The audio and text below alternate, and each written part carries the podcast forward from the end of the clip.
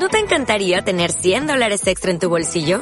Haz que un experto bilingüe de TurboTax declare tus impuestos para el 31 de marzo y obtén 100 dólares de vuelta al instante. Porque no importa cuáles hayan sido tus logros del año pasado, TurboTax hace que cuenten. Obtén 100 dólares de vuelta y tus impuestos con 100% de precisión. Solo con Intuit TurboTax. Debes declarar para el 31 de marzo. Crédito solo aplicable al costo de la presentación federal con TurboTax Full Service. Oferta sujeta a cambios o cancelación en cualquier momento.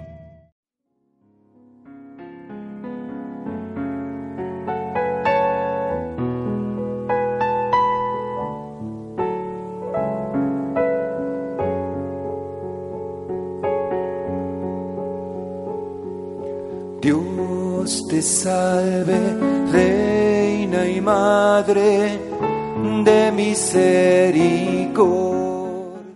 El interés por la figura de María y el deseo de prestar atención a su persona encuentran su justificación en los escritos mismos del Nuevo Testamento.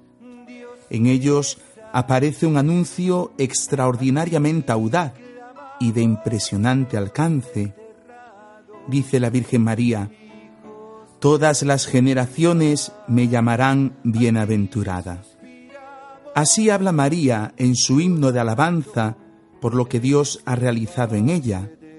Con tales palabras anuncia que en todos los tiempos los hombres se dirigirán a ella, contemplarán llenos de asombro su destino y reconocerán en ella a la bienaventurada a la llena de dicha. Tomada al pie de la letra, la expresión puede parecer exagerada y pretenciosa desde una perspectiva puramente humana. A la luz de la historia, sin embargo, podemos afirmar que hasta ahora se ha venido cumpliendo. María no anuncia tan solo el interés futuro de los hombres por su persona, señala además el fundamento y dice, porque el poderoso ha hecho obras grandes en mí. Lo que aquí cuenta no son los privilegios ni las acciones personales de María, es la acción poderosa de Dios en ella la que despertará incesantemente la atención y la admiración de los hombres. Dios la ha elegido y preparado para ser madre de su propio Hijo. En ella se ha hecho hombre el Hijo de Dios. La bienaventuranza, que no cesará jamás, vale para María en cuanto Madre de Dios. A causa de su relación con Jesús, María tiene un puesto singular en la historia humana y aquí está el fundamento de nuestro interés por ella. En su comentario al Magnificat, Lutero escribe a este respecto lo siguiente. Las obras grandes no son sino el hecho de que María ha llegado a ser la Madre de Dios. En esta obra ella ha recibido bienes tan numerosos y grandes que nadie los puede comprender.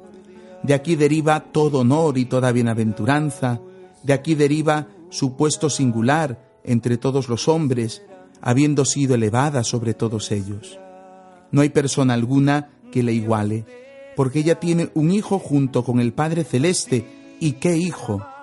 Ni siquiera María puede darle un nombre por su inmensa grandeza y debe limitarse a dejar desbordar su ferviente exclamación, porque grandes son aquellas cosas que no se pueden expresar o medir. Todo su honor ha sido compendiado en una sola expresión. Ella es la Madre de Dios. Hablando de ella y dirigiéndose a ella, nadie puede decir algo más sublime aun cuando tuviera tantas lenguas como las hojas y la hierba, las estrellas del cielo o la arena del mar. Es preciso ponderar en el propio corazón lo que significa eso de ser la Madre de Dios. Fijaros, y esto lo decía Lutero.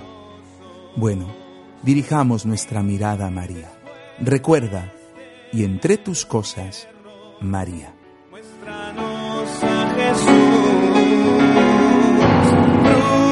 Bendito de tu vientre, fruto bendito de tu vientre. Oh clemente, oh piadosa, Dulce Virgen María, ruega por nosotros, Santa Madre de Dios, Santa Madre de Dios, para que seamos dignos de alcanzar las promesas de nuestro Señor Jesucristo. Amén.